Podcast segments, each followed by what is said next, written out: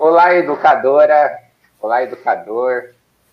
Depois daquela reunião pedagógica, todo mundo falou, ninguém decidiu nada, que sempre tem da escola, chegou o melhor momento, a hora da saída. Nosso programa aqui, o nosso encontro para aprender com histórias e cuidar das saudades que temos aqui da escola, né? Vivemos momentos de muita saudade nos últimos tempos, alguns já voltaram um pouquinho, mas já voltaram para casa de novo. E aí esse programa tem uma convidada, a gente está finalmente cumprindo aquela sugestão dos alunos se pode ter dupla de três. Então, estamos aqui três pessoas nessa dupla para bater papo. Eu acho que você conhece essa convidada, né, Jane? Conheço. Olha, Sandra, uma coisa que eu conheço da Sandra é o seguinte: eu sou super agitada, né? Aquela pessoa que fala nas alturas, fala pelos cotovelos. E aí, uma vez, a gente foi conversar com uma família e a Sandra falou assim: olha a gente vai começar bem devagar, bem calminha.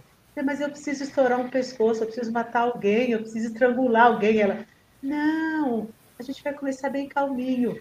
Respire. Eu, tá, então vamos. Então a Sandra me ensinou a dialogar de uma forma calma, tranquila, mesmo querendo esgoelar alguém. Ou seja, a Sandra tem uma capacidade de autocontrole que eu nunca vi.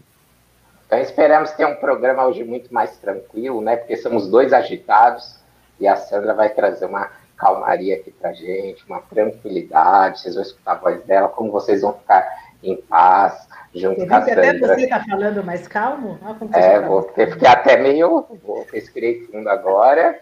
E aí, Sandra, muito obrigado por ter aceitado nosso convite. A gente está aqui é, fazendo essa, essa, gravação ao vivo aqui no, no YouTube, porque ela também vai para as nossas para os podcasts, né, para os agregadores, para o pessoal escutar também. Então, a gente vai nesse bate-papo e para começar, normalmente é, em educação, né, as pessoas às vezes leiam é, o currículo Lattes inteiro, né, para apresentar a pessoa. Você quer quiser conhecer mais a Sandra, na, na, descrição já tem um pouquinho sobre ela, tem um e-mail dela também, pesquisa ela na rede social. Porque, Sandra, eu quero que você apresente, se apresente da seguinte forma. Vou fazer duas perguntas para você para a gente começar. Primeiro, como foi sua primeira aula? A gente está na hora da saída, eu quero saber como foi a sua primeira aula lá atrás.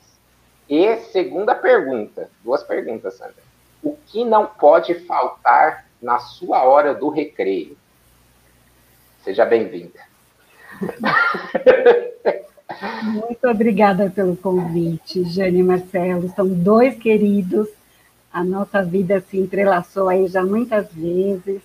E também é um grande prazer estar aqui nas telas discutindo com vocês e trocando um pouco de carinho, porque eu acho que em momentos difíceis, como a gente vem vivendo, eu acho que essa proposta é maravilhosa.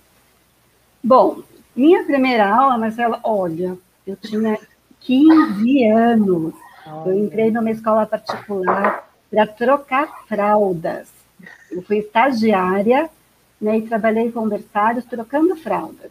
E eu acho que a estagiária também é professora. Né, e foi a minha primeira experiência aos 15 anos numa escola particular, que depois cheguei a ser coordenadora. E muito me orgulha, porque meus filhos também é, passaram por lá. Mas eu queria contar a primeira experiência da escola pública.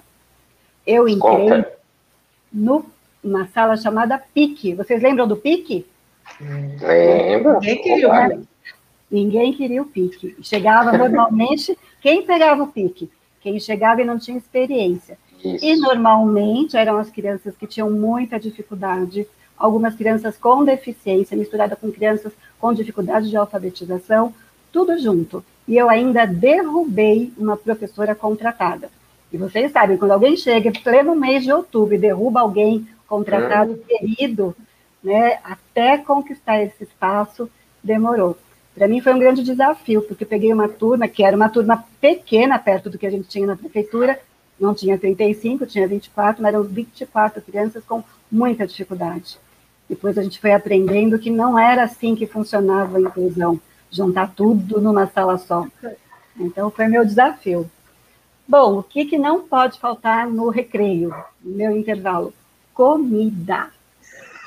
Sabia. Tá vendo da Sandra?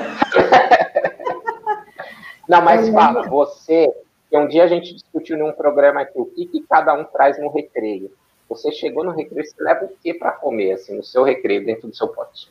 Porque a gente falou que tem a professora de educação física que leva cenoura picada. É o fim da picada levar cenoura picadinha. Não tem como. O negócio é pão de queijo. Você sabe que eu sou ah, filha de mineira, né? Então, ah. o pão de queijo tem que estar na relação.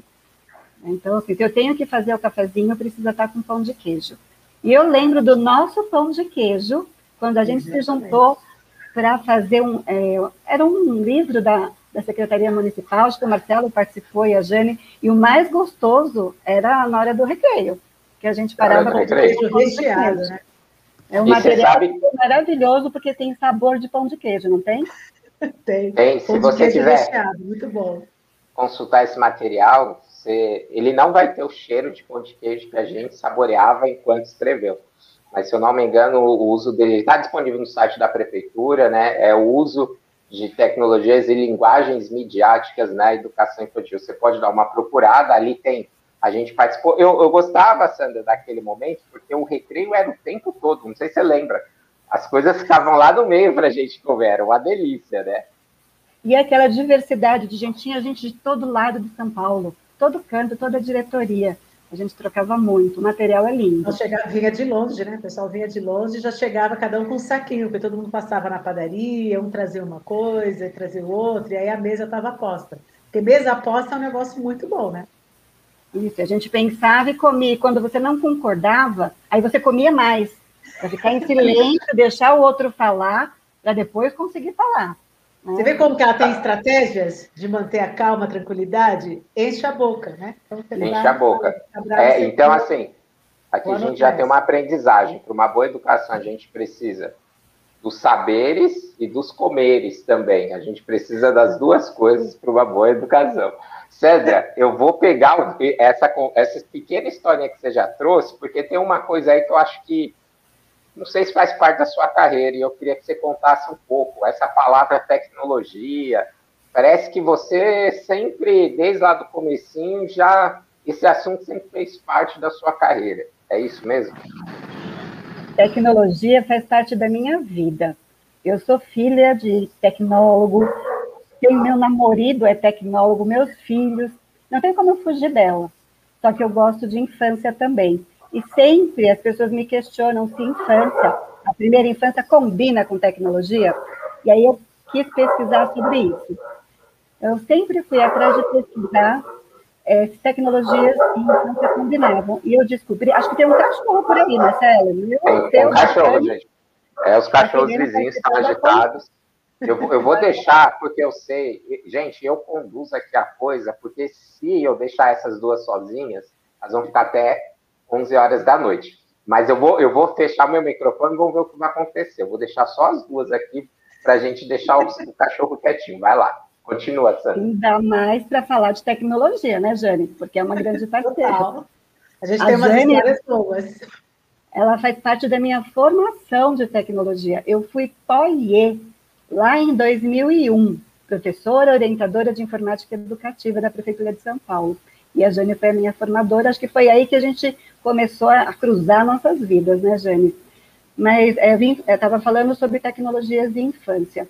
E acabei indo para a pesquisa, tanto na Universidade Técnica Federal do Paraná, que foi uma formação oferecida pela Secretaria Municipal, toda a minha formação acadêmica da pós-graduação, eu tenho orgulho de falar que foi uma formação em parceria com a prefeitura, né, tanto do mestrado quanto também da da Universidade Federal do Paraná e fui pesquisar a infância, para entender esse objeto que hoje permeia a criança, permeia a relação, né? e muita gente fala que não, criança e tecnologia tem que estar longe.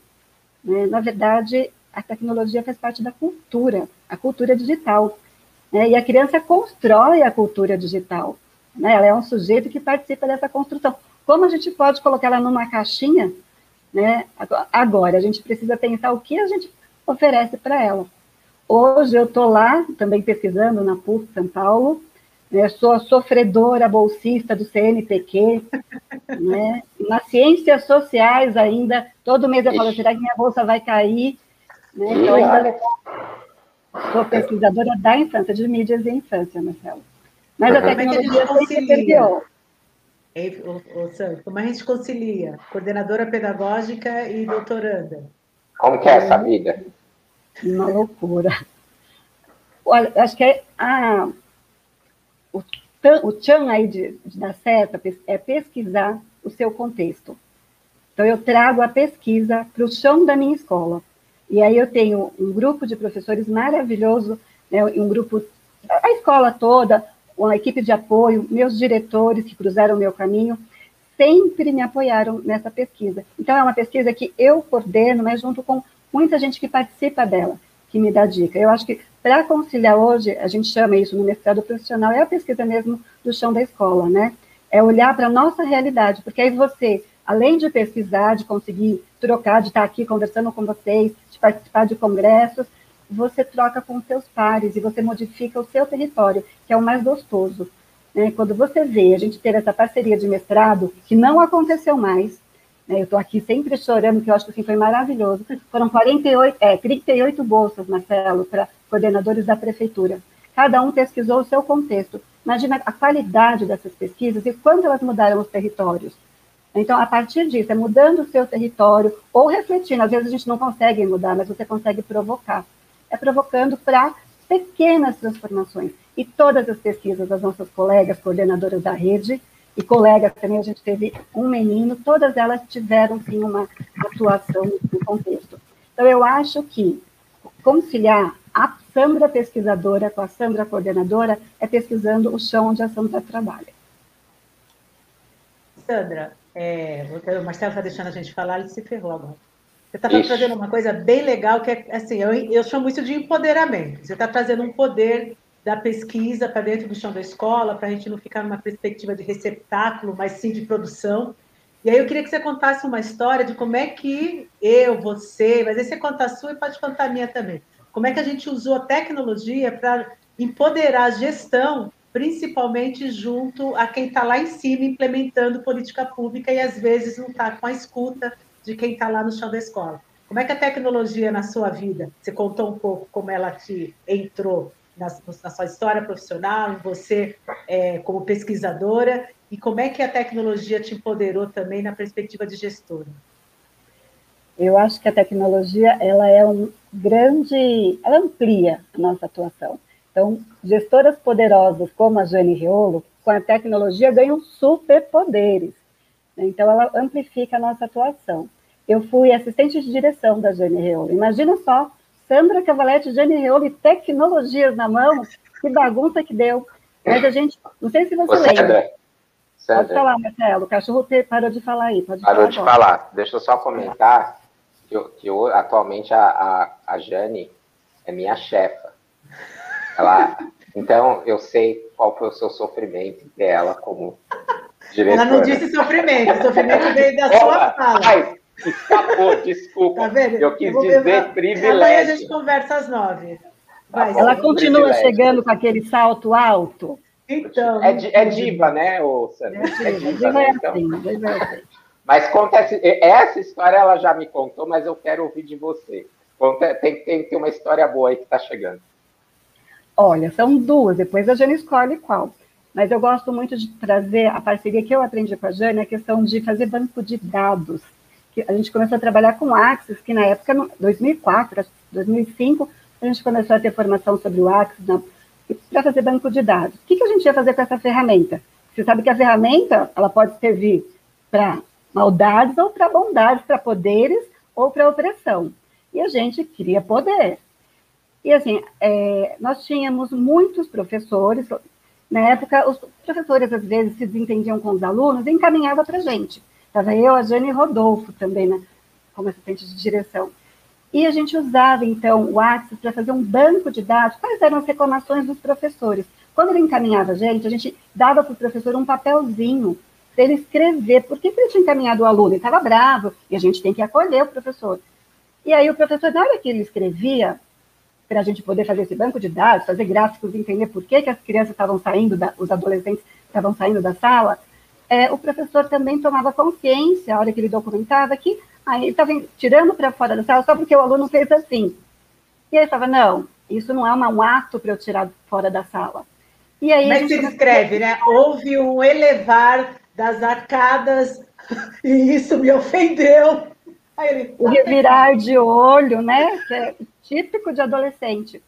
E aí a gente passou a escrever sobre isso e criar gráficos, o que era realmente uma coisa pesada e que merecia, sim, uma ação da direção, e que era um revirar de olho que o próprio professor poderia dar conta lá na sala. Então, acho que foi um dos primeiros momentos de usar a tecnologia, documentar, fazer gráfico para depois devolver para a nossa equipe. Numa época que Axis era difícil para caramba, né, Jane, da gente mexer com esse negócio. Foi muito é, bom. Até hoje tem gente que não usa, mas essa questão da cultura dos dados, né, de como é que você utiliza, recolhe, analisa, e a gente fazia muito gráfico, era muito bom, porque você dialogar numa reunião com os seus educadores e educadoras com gráficos, são os dados, né? Isso era, era muito legal. Essa história é muito boa. Mas tem outra. Essa análise... Tem outra. É, não, só, é, essas dos dados, eu acho que ela é bem importante. Deixa eu ressaltar aqui porque é trabalhar com evidências, né? Eu acho que às vezes a gente constrói um discurso que é muito pelo achismo, muito pela percepção. Aí, cê, aí eu, vocês fizeram foi desconstruir, vamos desconstruir a parte, ver cada pedacinho, desconstrói esse discurso e vamos construir com dados de forma organizada para deixar evidente o que está acontecendo. Aí quando torna evidente, aí o diálogo passa a ser outro. E aí você também parece que deixou evidente para muitos superiores, coisas que estavam acontecendo aí que eu estou sabendo. Olha regalar de olhos. A gente gostava de documentar, porque tecnologia ajuda muito na documentação. E nós começamos a ter Orkut, lembra do Orkut? A gente tinha Orkut. Ele é Fizemos... Você teve Orkut, Marcelo? Eu acho que eu tive Orkut, por pouco tempo. Eu, é porque eu sempre, eu, eu sempre chego atrasado. Vocês chegam antes, né? A coisa aparece, vocês já estão. Eu, por incrível que pareça a tecnologia, eu fico, ai, será que. Aí passa. Eu nem sei se eu tive Orkut, mas essa história é, é boa. Vamos lá. Teve, a gente teve Orkut e teve Twitter, acho que foi em 2000, 2008, 2009, que foi a nossa parceria. E a gente tinha um problema lá no elevador, uma placa do elevador queimada. Você lembra, né, Jenny? A gente tentou de tudo, a placa era caríssima. E nós tínhamos crianças, a escola tinha escada, nós tínhamos crianças com dificuldade, com deficiência física, não conseguia subir escada e o elevador não funcionava. E pedimos por e-mail, fizemos memorando no papel, carimba aqui em duas vias, e nada. Aí, vamos fazer o seguinte, vamos mandar um Twitter, um inbox, para o secretário de Educação, para contar toda a nossa história, né? O que, que vai acontecer? Um Twitter lá, ninguém vai nem saber. E a gente escreveu um Twitter, contou a história, pôs a, fotogra a fotografia inbox, que ninguém ia ver. De repente, no dia seguinte, baixou o secretário, o técnico do elevador, já estava quase com a placa na mão. E aí, nossa, deu certo, que negócio potente. Mas, depois de um tempinho que resolveu, nós fomos chamadas, a Jane foi chamada. Para tomar um né, café tomar um café para contar por que que passou e como foi que passou, né, a, as autoridades, chegou direto na autoridade maior, usando o quê? E, de repente, começou todo mundo a surgir com o Orkut e seguir a gente. Né? É, Toda... eu, eu, levava meu celular assim, eu falava assim, não fui, eu não, não eu não fiz nada, não, eu só escrevi aqui, é, é, um, meu mini blog, a senhora olha aqui. Não, não, pode, não fui, não fiz nada, né? Foi uma história pesada, mas assim, ganhamos mil seguidores. Bem Já fomos, nós estávamos na frente das blogueirinhas.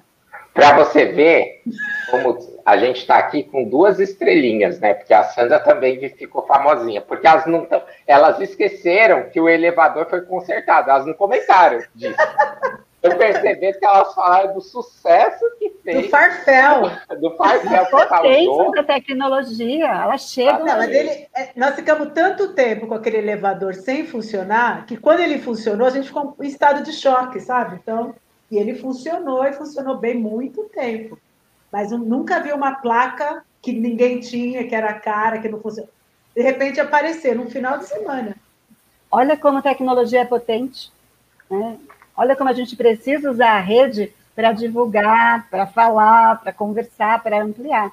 Isso aconteceu também na, na, escola que eu trabalhava como foyer. Roubaram os cabos. Até hoje a gente sabe que esse negócio de cabo é triste na escola. E eu fazia um trabalho super legal, eu e a Vanessa. que eram, éramos POE, super legal de blogs. E a gente ia até apresentar, a Jane convidou a gente para apresentar na FMU, e roubaram os cabos. E nada de arrumar esses cabos, nada de arrumar. A gente fez também memorando, e-mail, tal, tal, tal, e não arrumava. Eu falei, eu vou usar o tal do poder do Twitter. Fiz um inbox no secretário, no dia seguinte tinha lá umas pessoas de camisa, e dobrando a camisa e subindo no telhado, e arrumando, e o blog continuou a funcionar. Então, eu acho que chega mais rápido, né? Então, chega mais rápido e faz aí, ao divulgar muito bem as práticas. Eu acho que essa visibilidade, né, que a gente está brincando aqui, no caso, como gestor ou como professor, foi para situações que já, a gente já estava cansado, e não que a gente tivesse passado por cima, a gente usou todos os meios e, e às vezes a escola, o gestor, ele acaba se sentindo assim, olha, será que eu não tenho voz? Será que eu sou surdo? Então, essas histórias contam um pouco de que a tecnologia amplifica a nossa voz. E a outra questão que a, que a, que a Sandra está fazendo é de dar visibilidade àquilo que é construído, que é bem legal, né? Dessa questão da visibilidade.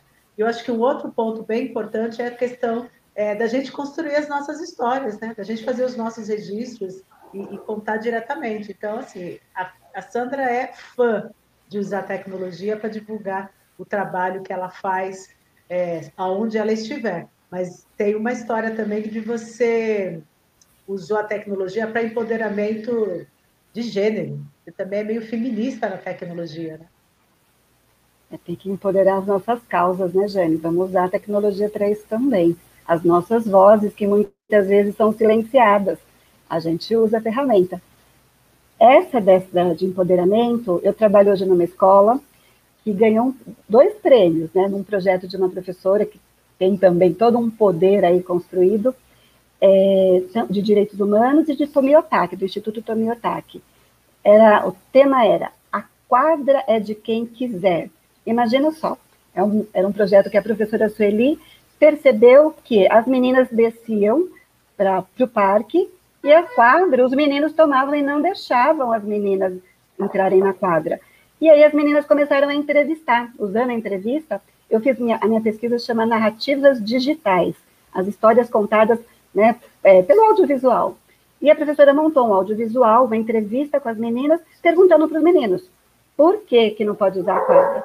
E eles falaram, porque as meninas são choronas, elas caem e choram, elas são fraquinhas. E quem falou que era fraquinha era um menino bem miudinho, a menina era autona, forte.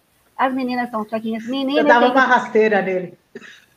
De boneca. Menina tem que ir lá no tanque de areia, brincar de panelinha. Então, fez essa coleta né, de áudio das crianças e depois foi passando situações onde as meninas estavam empoderadas no futebol. E aí foi desconstruindo e voltou a entrevistar de novo. Então, a tecnologia, isso foi para a rede, foi para o próprio Facebook da escola, e quando a gente publicou, teve gente que não gostou, né? Porque quando trata de falar de gênero, de empoderar, também tem pessoas que questionam, e questionar é bom, não é ruim né? Sinal que a gente precisa falar mais sobre.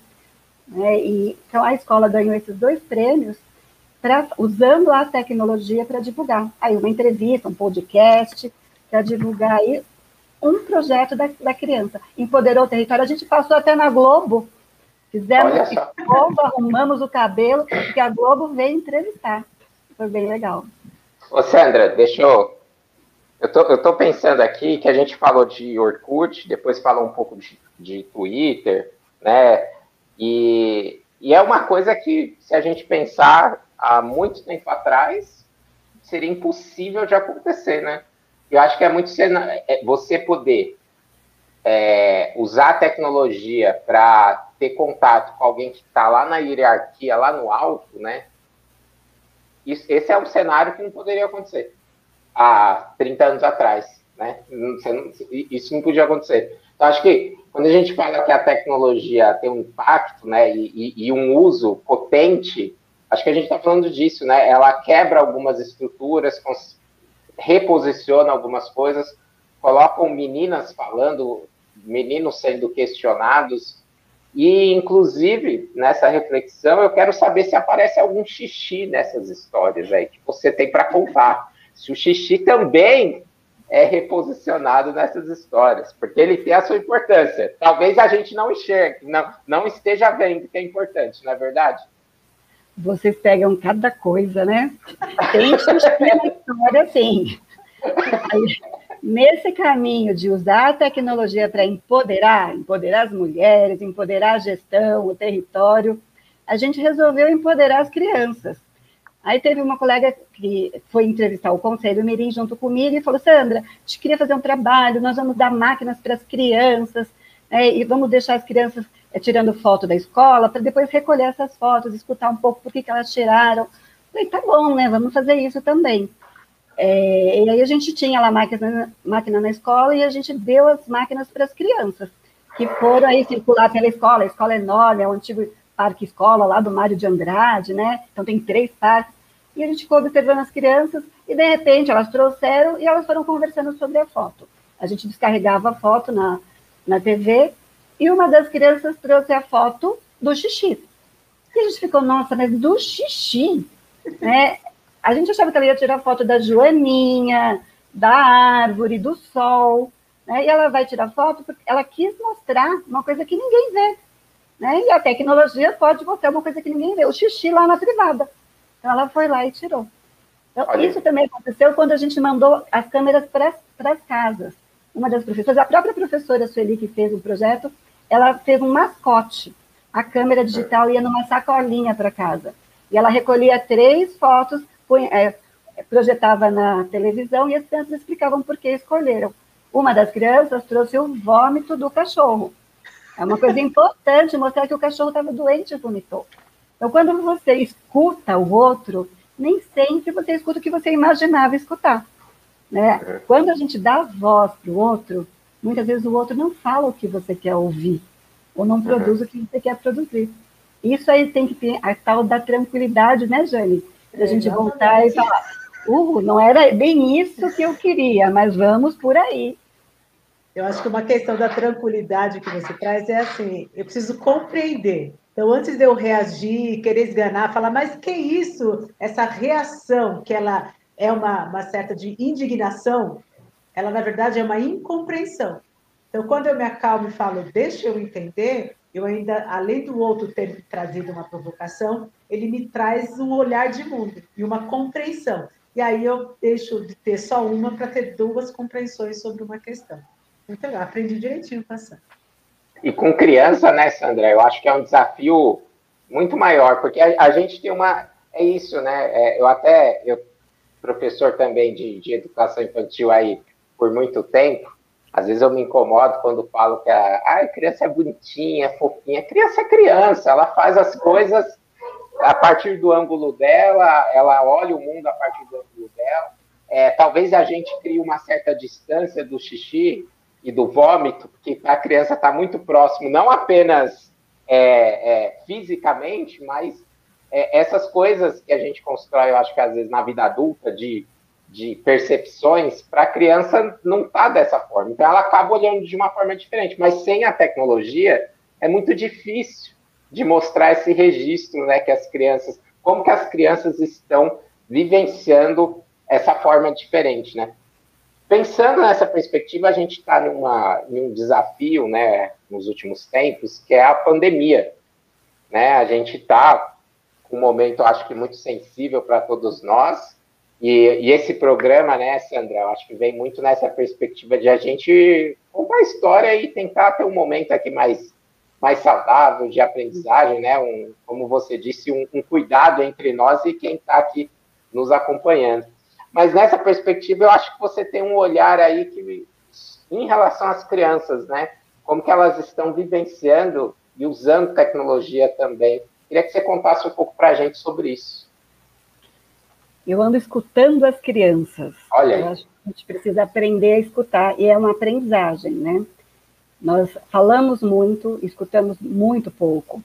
No mestrado, eu escutei os professores, a questão da tecnologia e a formação de professores. No doutorado ficou aquele, aquela interrogação, e as crianças né, pequenas, como está em relação à tecnologia? E eu resolvi fazer uma etnografia com crianças, escutar as crianças. Só que com a pandemia, as crianças foram para as telas. né, bem difícil de relacionar. Até conversando com a minha professora de metodologia, de entrevistar as crianças pelas telas, ela falava, será que dá? Será que a gente vai conseguir ter essa aproximação com as crianças pelas telas? Né, porque as telas são tão frias. Até brinquei, ah, a tela não é fria, não, a gente já até namorou entre telas. Né? Mas dá para a gente pensar nas telas afetivas. E aí eu fui testar essas telas afetivas, porque é uma coisa inédita. E comecei a conversar com as crianças. Né? Então, eu passava um questionário para as famílias sobre o que, que as crianças estão fazendo em relação às mídias, os programas, os youtubers, influencers digitais. E a família me respondia. Depois que ela respondia o tal do Google Forms, eu então falava: Eu posso entrevistar a sua criança? A gente bate um papo, tal, tal, tal. Ah, não sei se ela vai querer, não vai. E as famílias que contribuíam, que deixavam, e a maioria, acho que todas que eu conversei e pedi, né, deixaram esse espaço. Foi você até pode até ficar, se você quiser, mas eu queria falar com a criança, quero que ela responda. E aí é, foi muito engraçado primeiro, porque assim, o que a família respondeu no questionário não batia, a maioria não bate com a da criança. A família responde parecendo que leu aquela instrução da Sociedade Paulista Brasileira, sei lá, de, de pediatria, quantas horas, o que ele deve assistir. Eu acho que ela leu o manual.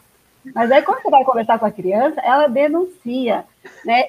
E essa questão de eu achar que a tela era fria, pelo contrário, a gente começa um quebra-gelo para a criança, conversando, o que, que você brinca, o que, que você faz? Ela anda com o celular pela casa, mostra o brinquedo, vai para o quarto, vai para a sala. Então, você entra, como vocês estão entrando aqui na minha sala, você entra no universo da criança, muito mais fácil. E você também começa a perceber é, algumas coisas que acabam ficando assim, aparecem em todas as entrevistas. Como, por exemplo, meninas, eu estou entrevistando meninas, de, meninas e meninos de 4, 5 e 6 anos. A maioria das meninas está é, brincando com jogos de maquiagem, de compras, que montam casa, carro, né? E as influências digitais, as youtubers que elas assistem, são meninas maiores, de 12, 13 anos, as crianças têm 5, e elas consomem elas abrem produto, botam maquiagem, vão em restaurantes, até namoram, né? E, assim, são referências para essas crianças de 5 e 6 anos. Dos meninos, a maioria são os aventureiros ou colecionadores. Eles frequentam jogos que dá para colecionar, tipo jogos de Pokémon, e os youtubers que me preocupam bastante, que eles gostam de assistir, são muitos os que eles falam para mim que fazem trollagem. Então, mas o que é trollagem? Né? Ah, que gospe no prato, e depois o outro vai comer. Né? Então, que fazem algumas crueldades né, que os meninos gostam e se divertem com isso. Então, é um caminho que está indo a pesquisa, eu ainda estou em fase de produção de dados, de análise, mas que, assim, é, me chocou bastante de ver, assim, como está dividido, né, esses, essas crianças nas telas. E outra coisa, aí que a Jônia é minha grande parceira para falar de gênero, como as mulheres estão sobrecarregadas e estressadas, as mães. Eu pergunto para as crianças, a sua mãe gosta de assistir alguma coisa com você? Não, minha mãe não gosta, não. Meu pai que assiste no sofá. Então, normalmente, o desenho está sendo assistido pelo pai. A mãe é aquela que poda. Ela que vai controlar o tablet, o celular, ela que põe o horário, mas jamais ela senta, jamais não. Acho que eu tive duas mães da, das dez crianças que eu já entrevistei que senta e assiste algo com as crianças. Porque a gente precisa pensar que a tecnologia está aí. Né? é preciso assistir com as crianças, né? construir os seus valores juntos. Você comentar, não, isso é ruim, ah, essa personagem, o que, que ela fez? Olha que bom. É preciso estar junto. As crianças precisam de mediação. Né? Ninguém deixa uma criança sozinha na Praça da Sé, mas ela é linda. A catedral lá embaixo é maravilhosa, vale a pena a visita. Mas a gente deixa a criança de 5, 6, 7 anos sozinha na internet, né? no celular, no quarto, e não tem a ver, por exemplo, com a questão econômica. Então, as crianças, a maioria tem acesso, são poucas as crianças que compartilham isso com as famílias. Isso vem, assim, a pesquisa está em andamento, tem muito para conversar, para recortar, mas vem me surpreendendo bastante, tanto a questão da afetividade nas telas, porque elas ficam minhas parceiras, no dia seguinte elas querem falar comigo. Às vezes elas me ligam 11 horas, porque eu falo, você fecha a conversa, mas você não fecha. Tipo, se você tiver uma novidade, um jogo diferente, você pode me mandar. E aí, de repente, alguém me liga e fala: Sandra, eu achei um jogo legal. e aí eu vou assistir, né? Eu assisto para ter também conversa com eles. Então, para mim, está sendo um universo muito diferente assistir o que as crianças assistem, e as crianças da primeira infância. E uma coisa interessante que você traz é isso, às vezes a tecnologia nesse contexto da pandemia, com todo mundo fazendo home office, ou as famílias tendo que sair para a rua e deixando as crianças em casa, é, a, a tela vira uma babá, né? Vira alguém que está cuidando da criança para a gente, nós adultos, podermos fazer tantas coisas. E o que você está trazendo é isso, não dá para elas ficarem sozinhas, porque não é, a, a pessoa que cuida da sua criança, ela tem uma responsabilidade na mediação, no cuidado. As telas não têm esse cuidado. Né? As telas expõem várias coisas, a gente tem que ficar atento. Então, tua, uma das suas falas foi assim, tecnologias, telas, usa, pode ser usada para o bem, mas também pode ter, ser usada para o mal. Então, essa perspectiva que a tua pesquisa está fazendo, e depois eu acho que isso já dá pauta para uma outra conversa, quando você já tiver com os dados estruturados, já fazendo uma análise mais profunda, já anota aí, Marcelo, que eu tenho certeza que as pessoas vão pedir para poder escutar mais sobre essa pesquisa, mas nesse contexto da pandemia, ela já traz uma discussão muito grande a falta que a escola está fazendo para incidir sobre essas questões de gênero que você trouxe, sobre essas questões de mediação do adulto, do papel do adulto, deixar as crianças seguras utilizando esses espaços, só aí já dá um contexto curricular muito grande. Bem legal. Até, Jane, deixa eu pegar aqui. É, eu faço parte do grupo de pesquisa Políticas Públicas da Infância, da PUC São Paulo. E a gente fez, construiu junto. O PDF está livre, ele chama uma janela, uma janela de possibilidades na educação da infância em tempos de pandemia. Eu organizei junto com a Emília Cipriano e com a Shirley.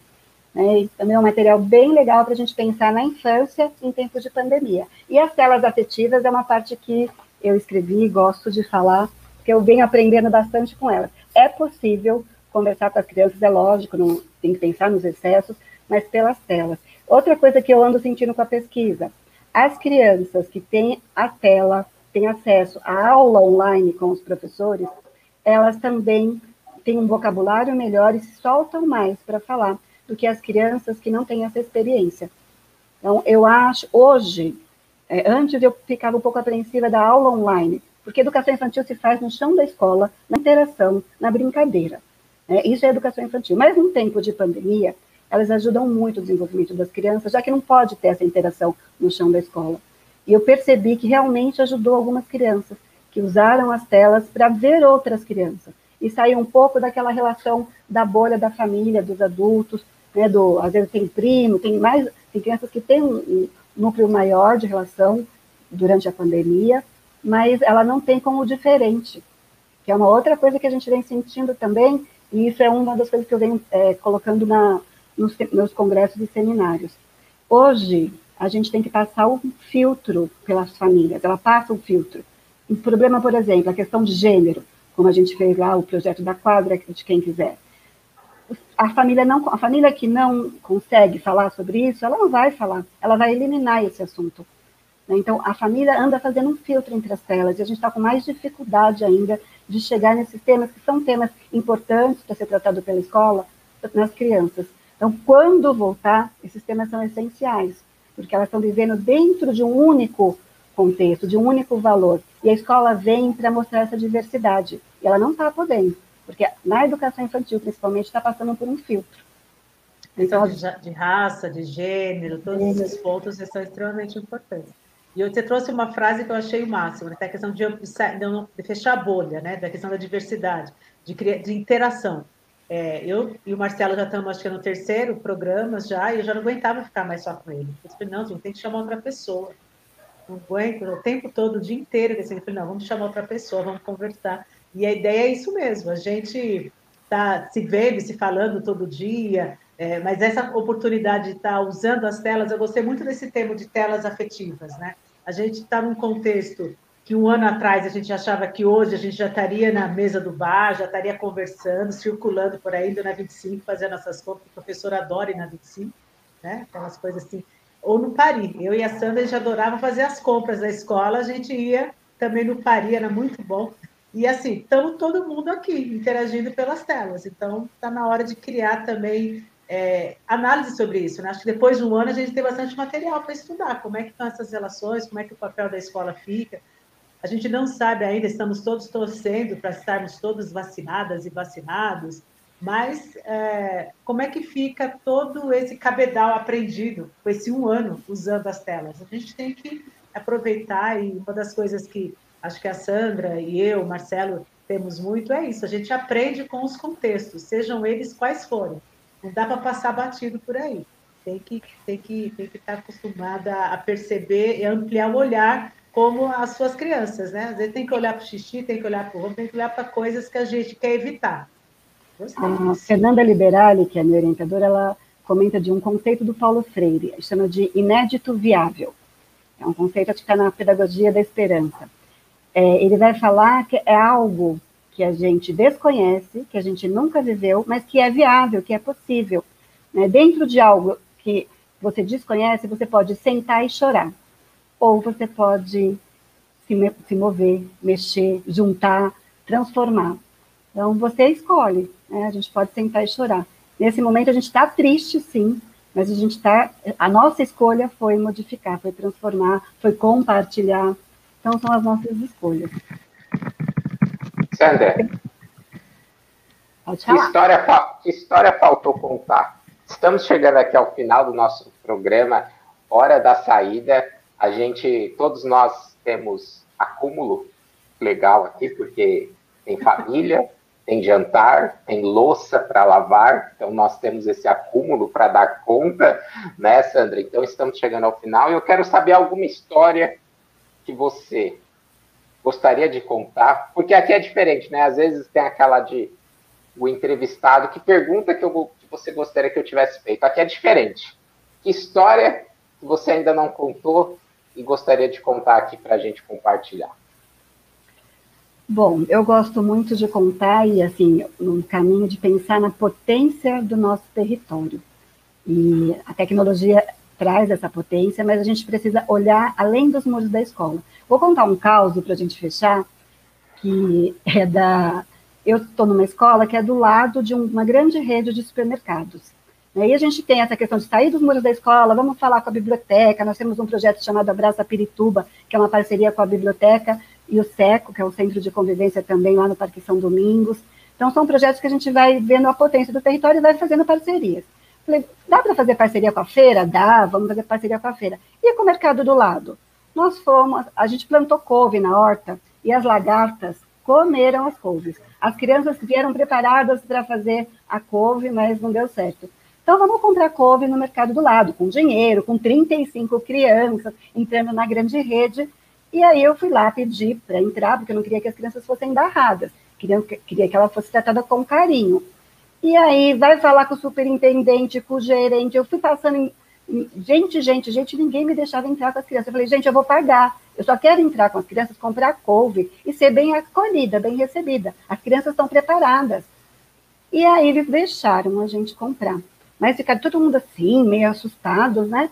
Porque as crianças de escola pública entrando no mercado, elas podem abrir as coisas. E as crianças deram um show, foi maravilhoso. Porque elas perguntaram para os padeiros, elas queriam saber, elas queriam comprar, queriam pagar, queriam troco. E aí depois a gerente me ligou, falou, Sandra, é, você está de portas abertas quando você quiser. Foi lindo o quanto a gente aprendeu. Então, eu acho assim, a escola, ela está em muitos espaços, ela ocupa os espaços da periferia, ela é um grande braço, e a gente precisa dar o abraço. Né? Não adianta a gente só ser o braço que entra na periferia se a gente não abrir e abraçar, porque as pessoas têm muito preconceito né, em relação à escola, a trabalhar com a escola. Então, às vezes, você tem um parceiro dentro da escola, vocês já foram os meus parceiros quando foram lá na escola conversar sobre, sobre tecnologia, saíram e me deixaram cheio de dúvidas. Eu acho que a gente tem que fazer essas parcerias. Então, hoje, que eu encerro, é assim, a tecnologia ela amplia, mas a ação da gente para, assim, buscar uma cultura digital, uma cultura de território potente, né, usando assim, a tecnologia para denunciar ou para abraçar. Então, eu acho que assim, não adianta só ser o braço da periferia, dos diferentes espaços. Vamos abraçar cada escola. Então, essa é a minha mensagem que eu deixo aqui. Nós estamos num ano muito difícil, estamos trabalhando muito quanto professores, produzindo muita coisa que a gente desconhece, por isso que precisa mais ainda de abraço. Eu deixo aqui meu abraço para vocês que sempre me acolheram, sempre me acolheram, né, acolheram a minha escola, os meus projetos, minhas ideias, e eu acolhi de vocês, porque vocês têm cada ideia como essa, né? a gente gosta de você porque você é parceira. É, a Sandra é. não é que você fala assim, ah, vou perguntar se a Sandra quer. Não, a Sandra quer. A gente só fala é. a data que ela vem. assim, Sandra, sinta-se abraçada, sempre, né? Quando a gente sempre brinca, o poder dos cachos, o poder das ideias, o poder do território. Marcelo, vai bater o sinal, vem aí. Vai bater o sinal. Estamos chegando aqui aos 45, vai bater o sinal de novo, né? Não vai bater o sinal, vai bater o sinal da outra escola, né? Jane, já acabou a hora da saída, a gente fica aqui hum. conversando, batendo papo, mas precisa ir para as nossas outras obrigações. Sandra, agradeço muito o convite, foi um privilégio começar com você essas rodinhas. Esperamos ter outras rodinhas, inclusive que você volte aqui para contar mais histórias, porque eu sei que faltou muita história ainda para contar. Espero que vocês que nos acompanharam hoje tenham aprendido muito aqui com a Sandra. A gente aprendeu junto com ela. Então, foi além de ser divertido, teve também muita aprendizagem. É, nosso programa está disponível aqui no YouTube, vai estar tá disponível aí nas redes. Sandra, compartilha nos grupinhos. A gente também pede para vocês compartilharem seus grupinhos de WhatsApp, compartilha no grupinho da escola, compartilha no grupinho da greve, que vai estar tá rolando aí também. Espalha para todo mundo, para a gente abraçar, como a Sandra disse, mais gente. Agradeço, Jane, pela parceria mais uma vez e até mais, gente. Até semana que vem. Tchau, tchau.